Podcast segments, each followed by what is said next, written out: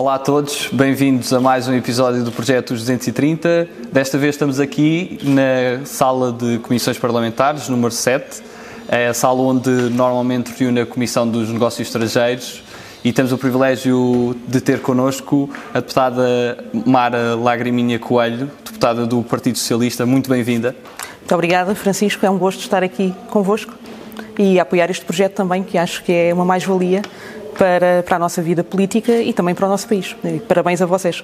Muito obrigado e começamos a nossa entrevista exatamente pela sua terra, de onde é natural, de onde cresceu, Cruz. Cruz é uma terra que, que não é muito distante em termos de, de, tempo de viagem até Lisboa, mas como é que é crescer em Cruz e como é que foi a sua infância? Uh, Francisco, começaste bem. Uh, de facto, é uma terra que, que está suficientemente perto de Lisboa uh, e suficientemente longe ao mesmo tempo para manter a qualidade de vida. Portanto, eu costumo dizer que crescer em Cruz teve essa grande vantagem de crescer no meio em que há o campo, onde conseguimos aprender o que é que é o mundo rural, onde conseguimos perceber quais são as suas vantagens e as suas debilidades. Um, mas ser criança em Cruz é de facto um, é bom porque podemos crescer com espaço um, não é, um, não é uma terra uh, onde se aglutina muita gente e, portanto, conseguimos criar raízes, que é algo que, que eu dou pessoalmente valor. Portanto, foi bom crescer em Cruz e é bom viver em Cruz, porque eu ainda continuo a viver em Cruz. E quando mencionámos, fez os seus estudos lá até, até mais até tarde mais à tarde. universidade. Mas ainda em Cruz, eh, como foi estudar em Cruz e o que é que se recorda dos seus tempos de estudante, de, de secundário e ensino básico? Recordo-me principalmente das amizades. São amizades que foram feitas durante esse período de tempo e que mantenho até hoje. Um, Recordo-me dos professores, alguns deles foram bastante importantes no, no meu percurso. Um, Recordo-me da qualidade de vida, essencialmente. Uh, a proximidade ao rio, um, o bom tempo, o clima também é importante. Uh, e sim, é um bocadinho a questão dos afetos que, que mantenho, mantenho até hoje. E em Cruz tem também um longo percurso autárquico, não só como deputada municipal, mas também em funções de apoio ao executivo camarário. Uhum. Uh, como é que descreve também essa experiência de, ma de maior proximidade com, com, as populações?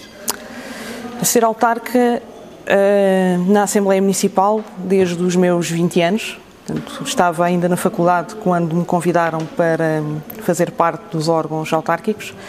Eh, eu continuo a dizer que é a melhor experiência que eu tive até hoje, eh, mesmo comparando à experiência de deputada na Assembleia da República, porque é completamente diferente em termos de proximidade à população, eh, em termos de conseguirmos resolver de uma forma mais imediata aqueles que são os anseios da população, dividindo entre aquilo que foi a minha experiência no órgão deliberativo, que foi a Assembleia, e continuo a manter até hoje, da experiência que foi dar apoio a dois presidentes de Câmara, do Partido Socialista, um, que foram, a meu ver, extremamente importantes para Cruz, porque marcaram realmente a mudança uh, política e autárquica uh, daquilo que era um Conselho que durante 25 anos foi governado pelo Partido Comunista e depois em 2001 nós ganhamos as eleições e, e, de lá até agora é governado pelo Partido Socialista. Mas essencialmente nas funções executivas, dando apoio a dois autarcas uh, socialistas, foi, foi muito isso. Foi poder contribuir de uma forma direta e imediata uh, para aquilo que nós, enquanto coletivo, acreditávamos ser um projeto um, que podia fazer a diferença na vida das pessoas e, neste caso, dos crescenses em particular. Portanto, nós costumávamos dizer basta comparar, a escolha é fácil. E de facto, hoje eu acho que, olhando para trás e, e se calhar até para o futuro, uh, é algo que, que eu acho que me engrandece, sobretudo enquanto ser humano. E como dissemos, depois segue para, para Coimbra, a cidade dos estudantes, onde começa por tirar uma licenciatura em Direito. Sim, fiz Direito, foi, foi sempre a minha ambição uh, de jovem. Um, se bem que não cheguei a exercer, porque entretanto Uh, fui convidada mais tarde para integrar o gabinete de apoio ao, ao Presidente, uh, mas também me deu as bases e, e, os alicerces para poder desempenhar a minha vida uh, política de uma forma mais capaz, mais segura e com maior conhecimento. Sim. E ainda em Coimbra também estuda noutra faculdade de Coimbra, Sim. a Faculdade de Letras em que, em que se especializa na questão de, de argumentação, mas aqui com um grande foco na, na lei, na da, lei da paridade. paridade. Quer explicar essa ligação que, que lhe surgiu? Um, filosofia foi sempre algo que eu gostei na, na minha vida do liceu. Um, e eu sempre achei que a questão, que a área da argumentação era fundamental para nós podermos uh, ter um discurso mais coerente. Um, e surgiu a oportunidade de poder fazer esse curso de especialização em argumentação, que na altura a Faculdade de Letras da Universidade de Coimbra promovia. E no final uh, eu já era bastante ligada às questões da igualdade nessa altura, e foi quando se começou a discutir uh, a questão da lei da paridade. E então uh, pareceu-me que se juntou o útil ao agradável, não é? Poder encontrar um conjunto de argumentos que validassem, neste caso, a mais-valia que eu hum, achava que se podia encontrar na, na lei da paridade. Sim. E ainda é atualmente a mais jovem presidente das mulheres socialistas em Portugal, neste caso do, de, de Santarém. Uhum. Um, qual é que é, acima de tudo, a necessidade que vê neste tipo de, de organizações e de aglomeração de, de, mulheres para terem também o seu peso e corrigir algumas falhas temporais e assimetrias que houveram ao longo dos tempos e que ainda continuam a existir?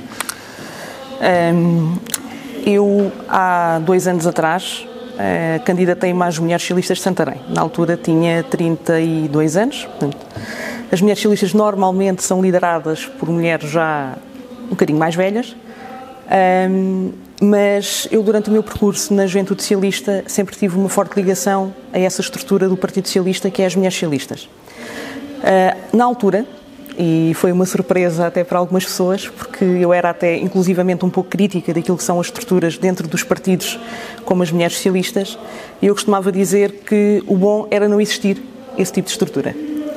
Porém, ao longo da minha vida, fui-me apercebendo que ainda bem que existem essas estruturas. E se nós queremos mudar essas estruturas, devemos ser nós a fazer parte e integrar essas estruturas. E foi isso que me motivou um, a candidatar. E na altura fui candidata única, foi uma transição muito, muito pacífica. Um, e, sobretudo, a questão que, que eu levo comigo para a vida, que é um, as questões de igualdade fazem parte da nossa vida, devem ser vistas de uma forma transversal, devem estar em todos os setores da sociedade. Um, acredito que não é só com as mulheres que se uh, pode alterar o sistema e ter um país mais igual, é com os homens, naturalmente. Uh, mas estas estruturas, lideradas por mulheres, feitas por mulheres, dentro de um partido como o Partido Socialista, uh, são extremamente importantes para poder também influenciar aquela que é a política do Partido Socialista nestas áreas da, da igualdade e fui novamente candidata há uns meses atrás, com estas coisas todas que aconteceu da pandemia, nós acabamos por eh, fazer as eleições bem mais tarde. A Presidente das Mulheres Socialistas é eleita quando o Presidente da Federação um, e sempre numa lógica de articulação e de cooperação, porque só assim é que se consegue fazer alguma coisa. Um, e sim, eu vejo muito isso, a questão da igualdade em todos os setores. Se me perguntares um, na área do ordenamento do território, na área do emprego, não só na área do género, que é o mais imediato e é aquilo que toda a gente acha de imediato que a estrutura só dedica à questão de igualdade de género. Não é muito mais do que isso, não é? Uh, quando pensamos, por exemplo, e podes-me parar quando quiseres, porque eu sou aquele tipo de pessoa que começa a falar e, e, e, não para, mas um, quando falamos da questão do, do género uh, e esquecemos áreas, por exemplo, como o ordenamento do território, esquecemos que um, os pais e as mães têm os carrinhos de bebê para levar, para poder passear os filhos. Existem passeios na via pública e se pensássemos a política de ordenamento de território numa perspectiva de igualdade de género, entenderíamos que, provavelmente, programas como o programa Rampa, por exemplo, que é extremamente importante para a questão das acessibilidades, uh, teriam um formato uh, arquitetónico e paisagístico completamente diferente que permitisse, sim, a mobilidade para todos e uma perspectiva de igualdade para todos. E a propósito também de toda essa questão da igualdade de género e de existir ainda uma grande desigualdade de género, e sobre essa música que não sei se estão, estão a ouvir lá em casa, mas que, que nos é proporcionada pela, pela CGTP, um, relativamente a uma pergunta do público, nós começámos a inserir e a permitir aos nossos seguidores que, que nos fizessem algumas perguntas. O João Seixas pergunta como, como combater as desigualdades de género, especialmente na política. Como combater as desigualdades de género na política? primeiro lugar, eu acho que o Partido Socialista tem dado cartas nessa, nessa matéria e é por isso também que, que eu me identifico com, com, com esta área política. Eu acredito que a partir de políticas de discriminação positiva ajuda, naturalmente.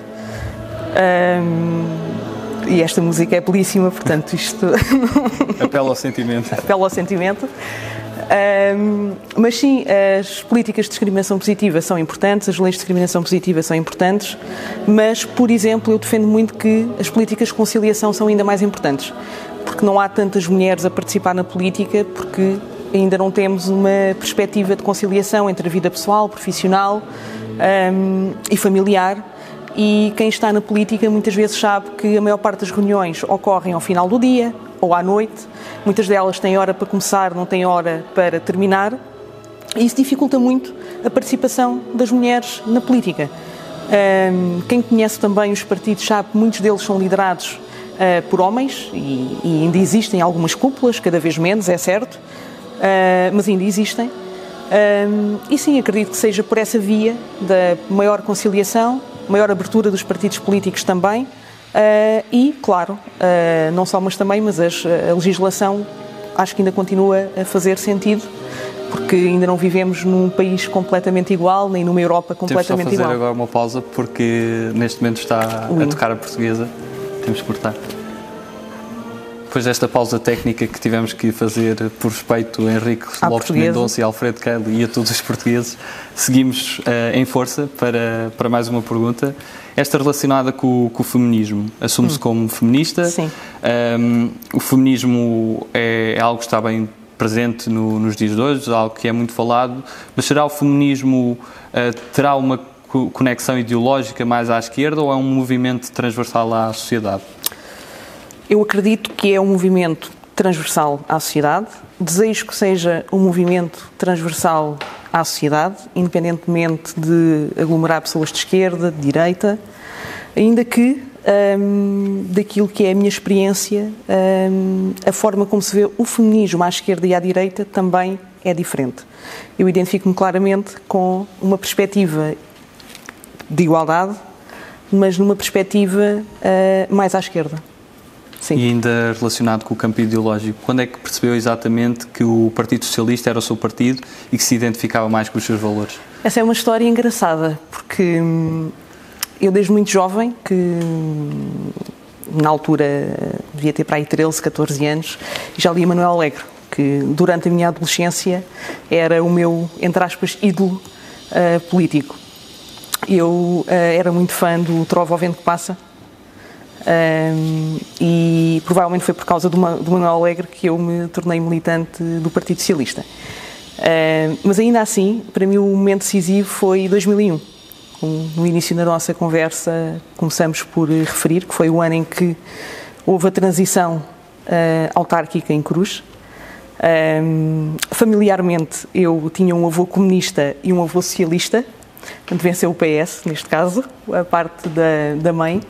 E para mim fez toda a diferença em 2001, aquele dia a seguir a vencer as eleições, uh, em que fui para o liceu e parecia uma manhã de Natal. Porque, de facto, notava-se alegria na cara das pessoas de poder ter havido essa, essa transição. Portanto, eu nessa altura decidi tornar-me militante do Partido Socialista, da Juventude Socialista, na altura, um, chega a ser curioso, eu não, até nem devia dizer isto aqui, mas na altura recordo-me de, no final do dia, uh, ir à Câmara Municipal, ao recepcionista da Câmara, e dizer: Eu estou aqui porque eu quero tornar-me militante do Partido Socialista. E o rapaz ficou a olhar para mim e dizia-me: uh, Pois, mas isso não pode ser aqui, porque aqui é o, é o edifício da Câmara. Pronto. E de facto, nesse dia, para mim, tomei a decisão. Uh, não avisei ninguém em casa que, que, que, eu ia, que eu ia fazer. Uh, e sou socialista até hoje, por uma questão de valores e de convicção e porque acredito verdadeiramente que conforme conseguimos mudar localmente, conseguimos fazer a diferença também a nível, a nível nacional. E ainda hoje continuo a achar o Trovo ao Vento que Passa uh, um belo poema uh, português. E ainda agora o seu trabalho parlamentar. A Mara está em três comissões. Uhum. Na de Cultura e Comunicação, Trabalho e Segurança Social e Assuntos Europeus. Como é Sim. que é todo este trabalho de, de, comissão e o que destaca nestas comissões que, que presta serviço para quem também lá em casa não está tão familiarizado com o trabalho de especialidade? Sim. Um, não, eu começo por dizer que é aquele trabalho que passa mais despercebido para fora. As pessoas têm a noção e a tendência a achar que o trabalho de um deputado é só quando, é, quando está nos plenários, porque é aquilo que passa para a comunicação social uh, com mais facilidade. O trabalho das comissões é um trabalho que não é tão, entre aspas, tão sexy para fora, uh, não é tão vendável para fora, mas é aí que verdadeiramente está o trabalho.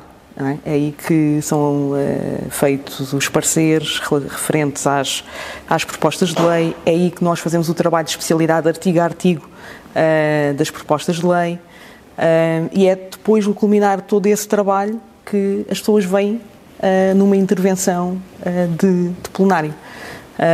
E eu pessoalmente acho muito enriquecedor o trabalho que fazemos e, sobretudo, nas áreas onde eu estou, uh, cultura e comunicação, que tem sido, o setor cultural, como sabemos, tem sido dos mais afetados uh, por esta crise de saúde pública e, e, é muito difícil estar na área da cultura neste, neste momento, porque também por acréscimo das comissões acabamos por fazer muitas audiências com movimentos que nos pedem, com entidades que nos pedem.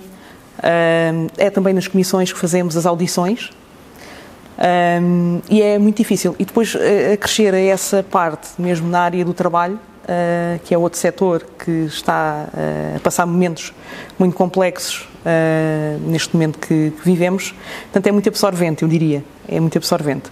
E um, absorvente não só do ponto de vista do trabalho em si, mas também do ponto de vista emocional porque para além de políticos somos todos humanos e e eu espero continuar a manter essa característica de me conseguir posicionar e de me colocar no lugar, uh, no lugar do outro, porque é isso que depois, no fim do dia, acredito que, que faça a diferença naquilo que são as melhores opções ou as piores opções que podemos tomar e que têm verdadeiramente impacto na, na vida das pessoas.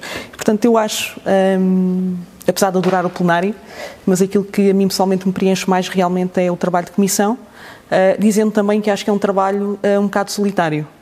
Eu estava habituada a trabalhar em equipa, porque uh, 10 anos num, a trabalhar numa equipa, numa Câmara Municipal, um, não é só a questão de distribuir o trabalho, é a questão de ter várias opiniões uh, sobre o mesmo assunto uh, e todos convergirmos para o mesmo, uh, para o mesmo fim. E, e, no Parlamento noto um pouco isso, é um trabalho mais solitário, uh, mas não deixa de ser gratificante uh, também, não é? É diferente, mais solitário, mas igualmente gratificante. E de todo esse trabalho de, de comissões, há assim algum momento que a tenha marcado mais? O momento que mais me tenha marcado? Uh, eu diria que recentemente fizemos uma grande alteração ah, na, na lei do audiovisual, Uh, acho que é um momento que vai marcar o país também, não tivemos todos tão atentos a isso, mas uh, daqui para a frente certamente irá mudar muito a forma como o cinema, o cinema e o audiovisual uh, ficarão, serão regulados. Portanto, acho que é um momento, foi um momento interessante do ponto de vista da Comissão de, de Cultura. Na Comissão de Trabalho, eu diria que praticamente todos os momentos o são, porque é aquilo que tem um impacto mais direto uh, na vida das pessoas. Portanto, tudo o que tem a ver com a precariedade, uh, tudo o que tem a ver com uh, a questão do, do próprio, da, da, regulação dessas matérias, eu acredito que não vou estar a privilegiar uma coisa ou outra, porque eu acho que nessa comissão quase tudo tem, de facto, impacto. E falando de cinema e audiovisual, ah, vêm novidades sobre as plataformas de streaming ou por enquanto não haverá grandes mudanças? Vai haver mudanças. a própria PPL ah, que transpõe a diretiva ah, prevê essas mudanças. Foi muito discutido na sociedade, foi um debate bastante eclético, diria.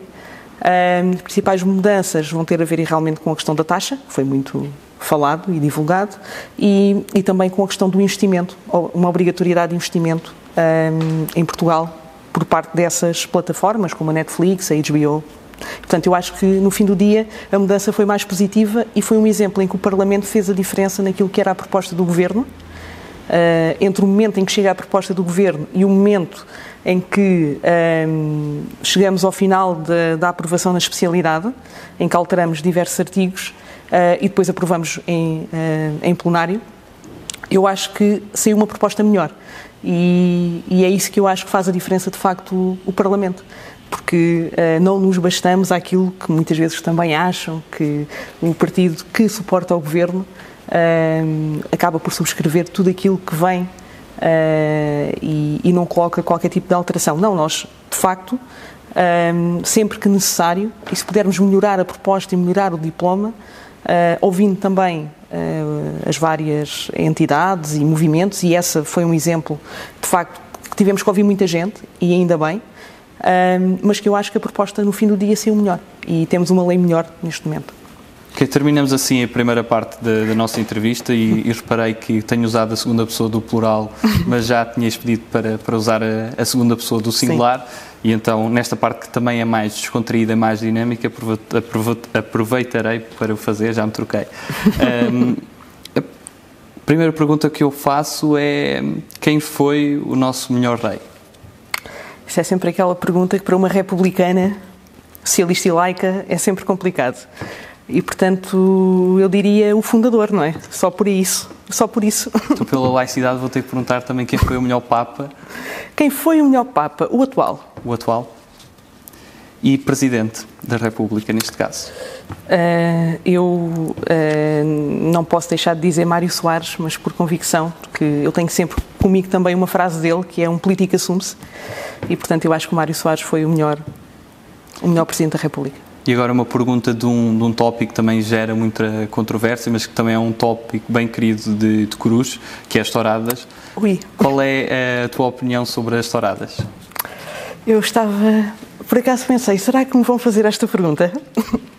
Porque de facto é um tema que gera muitas paixões, uh, gera muitas emoções e está novamente na ordem do dia.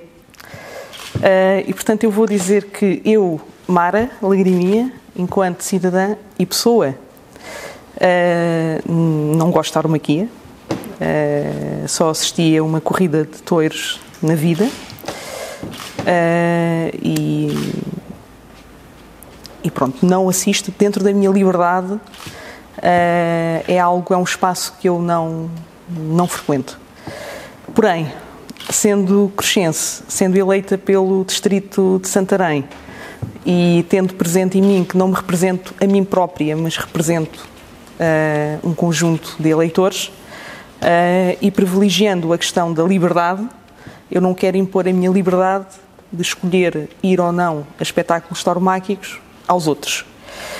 E, portanto, uh, numa perspectiva de, de, liberdade, eu acho que os espetáculos tauromáquicos devem continuar a existir, são cultura, uh, são regulados, neste caso, tutelados pelo Ministério da Cultura.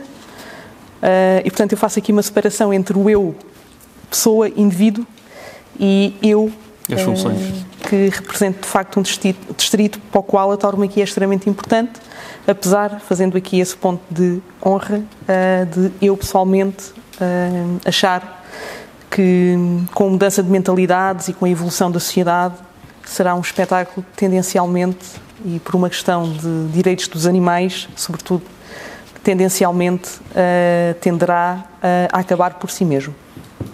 E agora passamos por uh, um segmento de perguntas de escolha, e a primeira escolha que proponho é entre humildade e ambição. Humildade sempre. Cães ou gatos? Gatos. Obama ou Hillary Clinton? Hillary Clinton. Justin Trudeau ou Macron? Trudeau. Segurança ou liberdade? Liberdade. Campo ou cidade? Campo. Adão ou Eva? uh, Eva, no fim do dia somos todos pecadores. Eva ou Evita? Uh, também é Eva. Pois, também é Eva. Evita. Montijo ou Ponte Sor? Ponte Sor. Qual a força da emoção? força da emoção.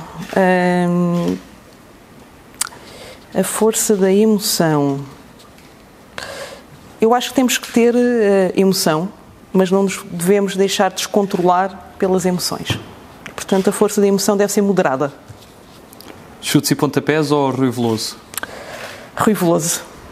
Ricardo Aruz Pereira ou Bruno Nogueira? Bruno Nogueira. Saramago ou Sofia? Saramago. Nascer ou pôr do sol? Nascer do sol, para poder ver depois os vários pôres do sol. 230 ou 180? 230. Qual é a figura histórica que te inspira mais? São várias. Uh, tenho de facto mesmo muitas figuras históricas que me inspiram. Uh, algumas ainda vivas, outras já não.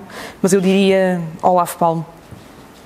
E em termos literários, há assim algum livro que marque mais?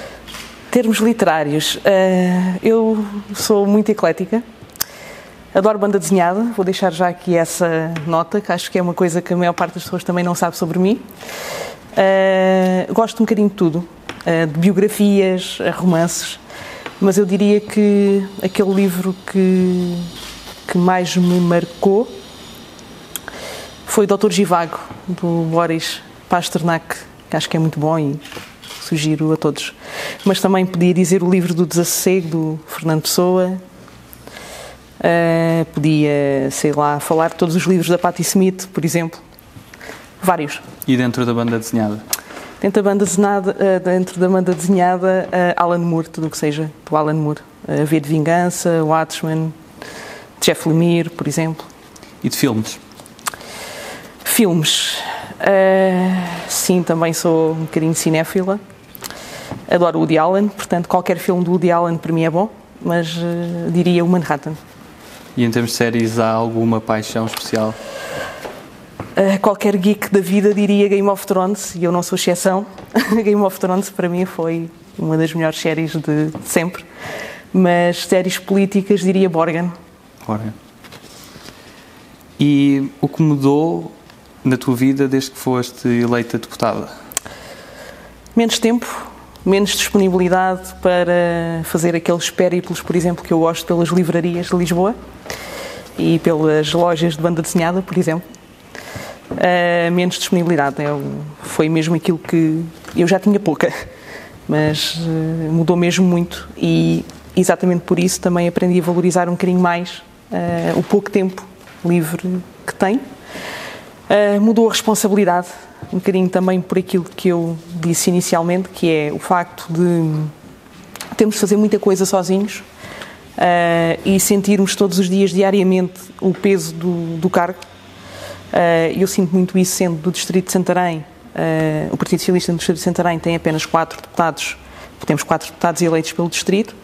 Eh, claro que temos uma ótima cooperação e colaboração entre nós os quatro, mas eu sinto muito isso, sinto que, que as pessoas têm naturalmente expectativas sobre aquilo que nós estamos cá a fazer, e ainda bem que as têm, porque devem tê-las, é legítimo.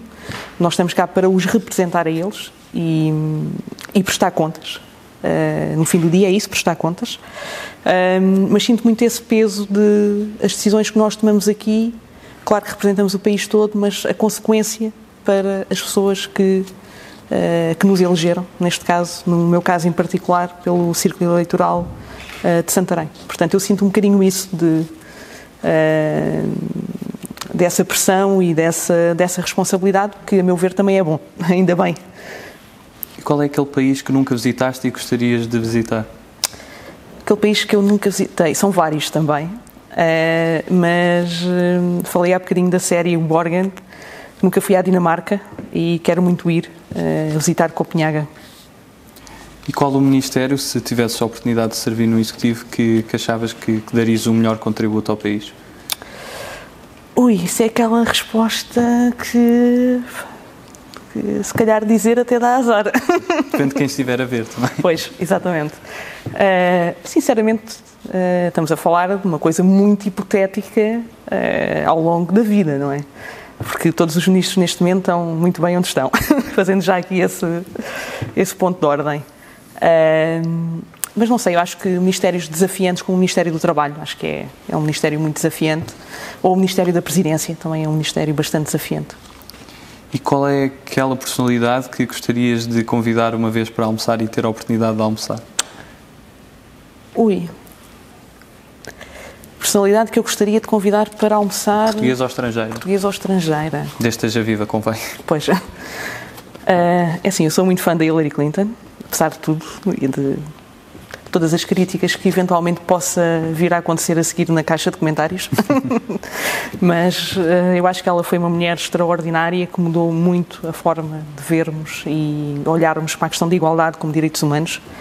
E, e portanto, eu gostaria muito de almoçar com a Hillary Clinton.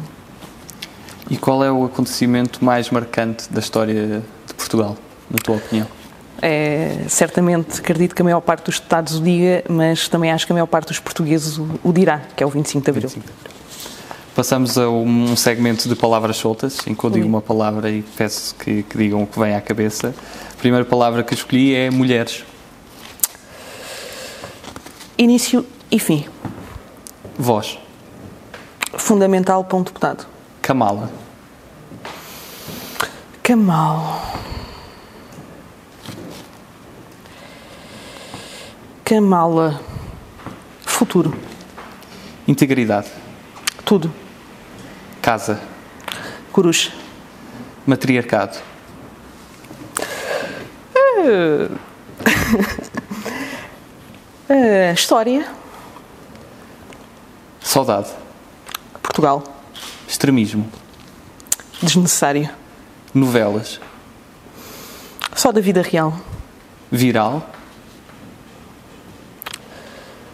Preocupante. Família. Fundamental. Futuro. É agora. E onde é que te vês daqui a 10 anos? Daqui a 10 anos. Eu nunca fiz grandes uh, previsões. As coisas aconteceram um bocadinho naturalmente uh, na minha vida. Uh, portanto, eu só posso responder onde quer que seja. Espero que esteja feliz e a fazer uh, aquilo que gosto. Se puder fazer política, muito bem. mas, sobretudo, estar em algo em que acredite e que seja feliz, como, toda, como deseja toda a gente. E sentes que num pós-vida política ou pós-vida pública há algo que, que sempre que queiras uh, fazer ou, e que acho que será depois o momento ideal para, para o fazer, para preencher devidamente a vida? Sim, eh, eu tenho em mim que hum, a vida pública e os cargos que ocupamos são sempre transitórios. Eh, e, e, é, e ainda bem que, que o são. Nomeadamente este tipo de cargos eh, de representatividade. E, portanto, eu espero fazer outras coisas para além de tudo aquilo que já fiz até este momento, mas espero continuar a fazer coisas numa perspectiva de território. Possa continuar a dar o meu contributo sempre que necessário uh, nessa perspectiva uh, do território e, portanto, naturalmente, certamente voltarei a Cruz e, e espero poder também lá dar o meu contributo mais tarde. Ainda há muitos preconceitos quanto ao mundo político na sociedade? Ainda há alguns preconceitos, um, um pouco também por, uh, por essa dificuldade uh, de, de, proximidade entre os eleitos e os eleitores, uh, por alguns problemas da qualidade da nossa democracia e as chamadas dores de crescimento da, da democracia portuguesa não é uma coisa que seja só de Portugal, é de Portugal e da Europa e do mundo. Um, mas acredito que sim, infelizmente, porque em todas as áreas há pessoas que fazem melhor o seu trabalho, outras que fazem menos bem o seu trabalho. A política não é exceção, é feita por seres humanos. Os seres humanos não são perfeitos e têm tendência também um, a falhar. E, portanto, aquela ideia de superioridade moral eu também não concordo e contesto um bocadinho isso. Uh, acho que devemos fazer o nosso melhor, sempre o nosso melhor, onde quer que seja, seja na política, seja fora da política, um, e não devemos ter esse preconceito só porque, um, porque é político entre aspas, já não presta. Portanto, temos que ser abertos. Como nós, como nós temos que ser abertos à sociedade, a sociedade também tem de ser aberta àquilo hum, que os políticos, neste caso, fazem, apesar de eu dizer, e, e acho que é, que é notório, uh, as pessoas têm as suas razões para desconfiar uh, dos políticos. Agora, não generalizemos, porque eu acredito em toda uma geração que pode fazer a diferença, uh, estando já deste lado ou aí do vosso lado, que de facto com projetos como este também fazem a diferença. E o que podem fazer os políticos para se aproximar mais da população? Hoje é muito mais fácil. Eu falo até por mim, porque uh, se calhar se há 10 anos atrás era extremamente mais complicado as pessoas no nosso distrito saber o que é que nós fazíamos, uh, quem nós somos, de onde vimos. Hoje é muito mais fácil porque temos as redes sociais para o bom e para o mau. Cabe-nos a nós também poder divulgar esse nosso trabalho que fazemos aqui. as redes sociais aí têm uma mais-valia imensa. Um, por outro lado, um, e falo no meu caso também em particular, aquilo que eu própria faço para poder estar mais próxima uh, dos eleitores. Uh, nós, por exemplo, temos uma newsletter, uh, o Estado de Santarém tem uma newsletter para dar a conhecer o seu trabalho às pessoas. Um, continuamos a fazer visitas as segundas-feiras são normalmente o dia que o deputado tem para poder estar no seu distrito. Eu acho que isso é fundamental, nós podermos fazer visitas, quer a empresas, quer a escolas, uh, à sociedade civil. Uh, e, podermos cooperar também com eles e eles connosco, poderem nos dizer quais são os seus principais problemas naquele momento. Um, há instrumentos que o Parlamento também tem que são muito interessantes para aproximar os eleitos dos eleitores. O Parlamento dos Jovens é um, é um deles uh, e, por acaso, foi uma coisa que me deu muito prazer, ainda antes da pandemia, fazer. Acho que foi talvez dos momentos que mais gosto me deu uh, ao, exercer, ao exercer o cargo, foi poder ir às escolas e partilhar aquilo que é o trabalho parlamentar com os mais novos, com os mais jovens. E isso também uh, os motiva. E, e, também lhes dá a perceber, e eles em casa depois têm esse papel também fundamental, dizer aos pais um, aquilo que verdadeiramente um, um, deputado faz, mas quem diz um deputado, diz um presidente de Câmara, uh, políticos em geral. Portanto, eu acho que o escrutínio hoje é mais fácil, a forma de nós prestarmos contas também é muito mais fácil. Qualquer cidadão pode falar com um deputado, pode vir uh, à Assembleia da República, uh, nós recebemos toda a gente. Uh, eu, em particular, tento sempre fazer isso, marcar as audiências sempre possível aqui, mostrar a, a casa que é de todos, e, portanto, eu acho que, para além de tudo isso, projetos como o vosso são, de facto, eh, uma forma de poder eh, mostrar a pessoa para além uh, daqueles dois minutos de YouTube que as pessoas veem, por exemplo, de uma intervenção.